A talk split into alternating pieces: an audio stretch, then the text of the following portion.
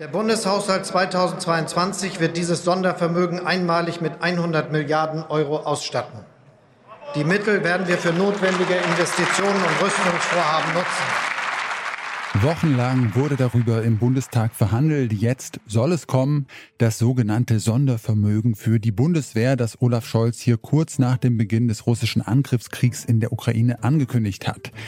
Aber reichen 100 Milliarden Euro überhaupt aus, um die Bundeswehr wieder fit zu machen? Und was ist da außer Geld noch nötig? Darum geht's hier heute. Mein Name ist Janik Köhler. Hi.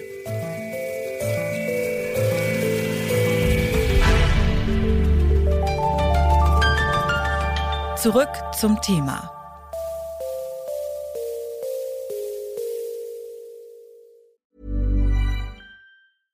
Bitte widmet eure Aufmerksamkeit unserem Werbepartner.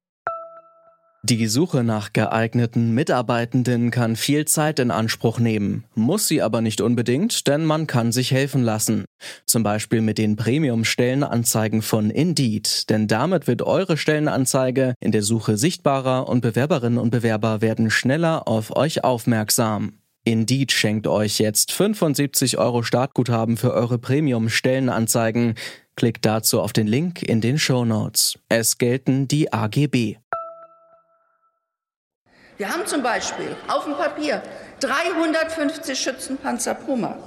Davon sind tatsächlich 150 einsatzbereit. 150 sind nur einsatzbereit, weil die entsprechenden Möglichkeiten nicht gegeben sind, um sie beispielsweise instand zu setzen, wenn das erforderlich ist. Beim Kampfhubschrauber Tiger sieht es nicht anders aus.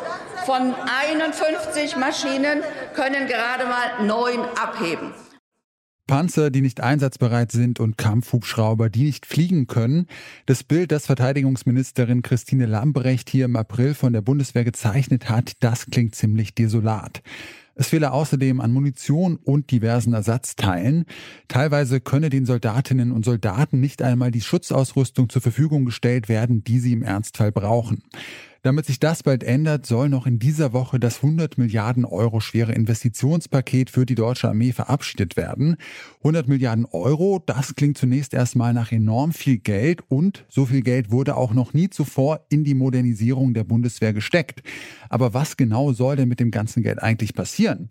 Das will ich von Pia Vorhopp wissen. Sie forscht bei der Stiftung Wissenschaft und Politik zu Sicherheits- und Verteidigungspolitik. Also das ähm, wissen wir im Einzelnen noch nicht. Es gibt Aussagen der Ministerin ähm, und auch anderer äh, Kabinettsmitglieder dazu. Die letztliche Liste, die dann als Wirtschaftsplan dem Gesetz zur Finanzierung der Bundeswehr beigelegt wird, ähm, die ist wohl noch in Verhandlungen. Allerdings muss man ja sagen, ähm, glaube ich, wird es da jetzt auch nicht allzu große Überraschungen geben. Ziel des Sondervermögens ist ja die Einsatzfähigkeit der Bundeswehr schneller als bislang geplant geplant sicherzustellen und vor allem wesentliche Versprechen an die NATO zu halten, also militärische Fähigkeiten ähm, bereitzustellen, die wir der NATO versprochen haben. Was braucht die Bundeswehr dafür? Also was wird mit allergrößter Wahrscheinlichkeit darauf landen. Ähm, das sind sozusagen Fähigkeiten, die wir zunächst mal modernisieren. Ja, also die Nachfolge des Tornado-Kampfflugzeuges, mit dem ähm, Deutschland ja auch bei der nuklearen Teilhabe mitmacht. Da wird man ähm, amerikanische F-35 kaufen.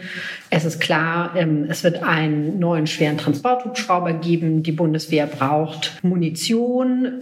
Auch das hat die Ministerin schon mehrfach unterstrichen. Es geht aber auch um sozusagen im Betrag erstmal kleinere Dinge, also persönlich persönliche Ausstattung der Soldatinnen und Soldaten, ja, äh, Schutzweste, vor allem Funkgeräte. Also das sind alles Dinge, die wir wissen ähm, und von denen man ausgehen kann, dass sie kommen. Ähm, aber eine letztliche Liste abschließende liegt uns eigentlich noch nicht vor.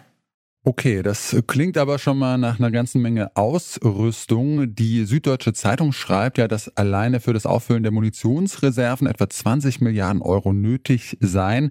Also schon mal ein ganzes Fünftel von diesem Sondervermögen. Wenn man sich das jetzt anschaut, reichen dann diese 100 Milliarden Euro überhaupt aus, um die Bundeswehr wieder fit zu machen? Ich glaube schon, dass die 100 Milliarden einen ganz wesentlichen Beitrag dazu leisten können, die Bundeswehr fit zu machen in der Art und Weise, wie sie jetzt konzipiert ist. Ja, also es gibt ein sogenanntes Fähigkeitsprofil der Bundeswehr. Da ist aufgeschrieben, ne, welche ähm, militärischen Kapazitäten wir im Rahmen der NATO bereitstellen wollen. Und mit Sicherheit sind 100 Milliarden Euro ähm, ein großer Schritt nach vorne, dass man sich immer wenn man das möchte, ne, von äh, Seiten des Militärs oder der Politik noch andere Dinge dazu wünschen kann oder dass auch in nicht allzu ferner Zukunft dann weitere Kosten entstehen. Das finde ich steht auf einem anderen Blatt, aber es ist durchaus eine Menge Geld, mit der man, wenn man es klug ausgibt und wenn man es effizient ausgibt, wirklich einen sehr großen Schritt nach vorne machen kann. Bleiben wir mal beim Stichwort Effizienz. Deutschland hat mit rund 50 Milliarden Euro pro Jahr bereits den siebtgrößten Verteidigungshaushalt der Welt. Mit dem Sondervermögen könnte Deutschland sogar auf Platz drei der weltweiten Rangliste aufsteigen. Warum scheint die Ausstattung der Bundeswehr denn dann trotzdem in einem so schlechten Zustand zu sein? Nochmal Pia Vorhopp. Also ich glaube, man kann dieses Problem mit der Ausstattung auf verschiedenen Ebenen diskutieren und muss es vielleicht auch auf verschiedenen Ebenen diskutieren. Also Sie haben total recht, ne, mit 50 Milliarden hat man heute einen sehr großen Haushalt. Ähm, allerdings, wenn man die Perspektive ein bisschen weitet, also sich fragt, seit wann hat Deutschland so einen großen Verteidigungshaushalt, dann ist es eben ein verhältnismäßig kurzer Zeitraum, nämlich seit 2014 ist der Verteidigungshaushalt sehr stark gestiegen, davor ist er sehr stark gefallen. Ja, wir haben die Bundeswehr ausgestattet, lange mit wenig Geld für internationale Einsätze. Dafür hat man einfach nicht so viel Geld und so viel Material gebraucht und hat sich dann 2014 im Lichte der ähm, russischen Annexion der Krim und des Krieges in, im Osten der Ukraine politisch dafür entschieden zu sagen, Landes- und Bündnisverteidigung ist wieder ein ganz zentraler Auftrag der Bundeswehr. Ähm, das ist ein Auftrag, für den brauchen Sie einfach mehr Mensch und mehr Material. Ähm, und die Investitionen sind zwar gestiegen, aber eben noch nicht in dem Maße, ähm, dass dieser Auftrag so erfüllt werden kann, wie die Politik ihn der Bundeswehr ins Heft geschrieben hat. Gut, jetzt gibt es aber ja auch einige Stimmen, die sagen, die Probleme bei der Bundeswehr, die liegen nicht nur am Geld, sondern da gibt's ineffiziente Strukturen. Der Volkswirt Dirk Meyer zum Beispiel geht davon aus, dass der reale Wert des Sondervermögens wegen mangelnder Effizienz bei der Bundeswehr nur etwa 50 Milliarden Euro betragen soll. Also gerade mal die Hälfte.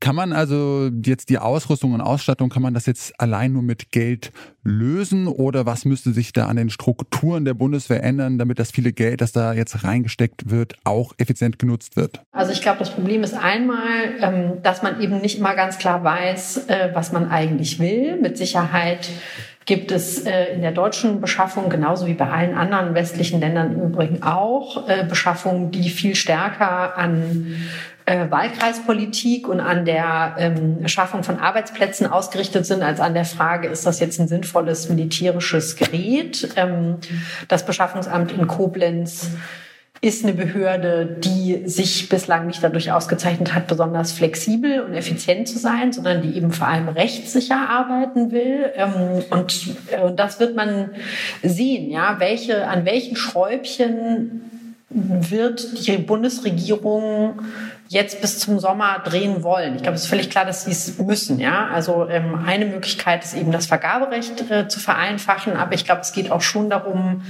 noch mal klarer ähm, die Bundeswehr auch darauf ähm, einzustellen, ihre Bedarfe richtig zu definieren. Ja, man sagt immer, die Bundeswehr eben besorgt sich relativ viel Gerät mit der sogenannten Goldrandlösung, also sehr speziell für die Bundeswehr ähm, ausgestattet. Das ist natürlich teurer, als wenn Sie eben was von der Stange kaufen, was eben vielleicht genauso gut funktioniert. Und ich glaube, an all diesen Schrauben kann und muss man drehen. Klar, 100 Milliarden Euro, das ist ein stolzes Sümmchen und sicher wäre das Geld auch in anderen Bereichen wie dem Bildungssystem oder der Infrastruktur gut investiert. Fakt ist aber auch, die Mängelliste der Bundeswehr ist lang. Die Truppe kann das Geld also gut gebrauchen. Mit dem Einmarsch Russlands in der Ukraine ist das nochmal besonders deutlich geworden. Aber Geld allein reicht nicht aus. Die Beschaffungsprozesse bei der Bundeswehr müssen unbürokratischer und effizienter gemacht werden, damit das Sondervermögen nicht einfach versickert. Und selbst dann dürfte es noch dauern, bis die Bundeswehr tatsächlich leistungsfähiger wird. Bis neue Hubschrauber oder Kampfjets geliefert werden können, werden nämlich noch einige Jahre vergehen vergehen. Damit endet die heutige Folge. Redaktion hatten Josua Gerner und Rabea Schlotz. Produzent war Andreas Propeller und Chef vom Dienst war Oliver Haupt. Mein Name ist Janne Köhler. Schön, dass ihr dabei wart. Ich sag ciao und bis zum nächsten Mal. Zurück zum Thema vom Podcast Radio Detektor FM.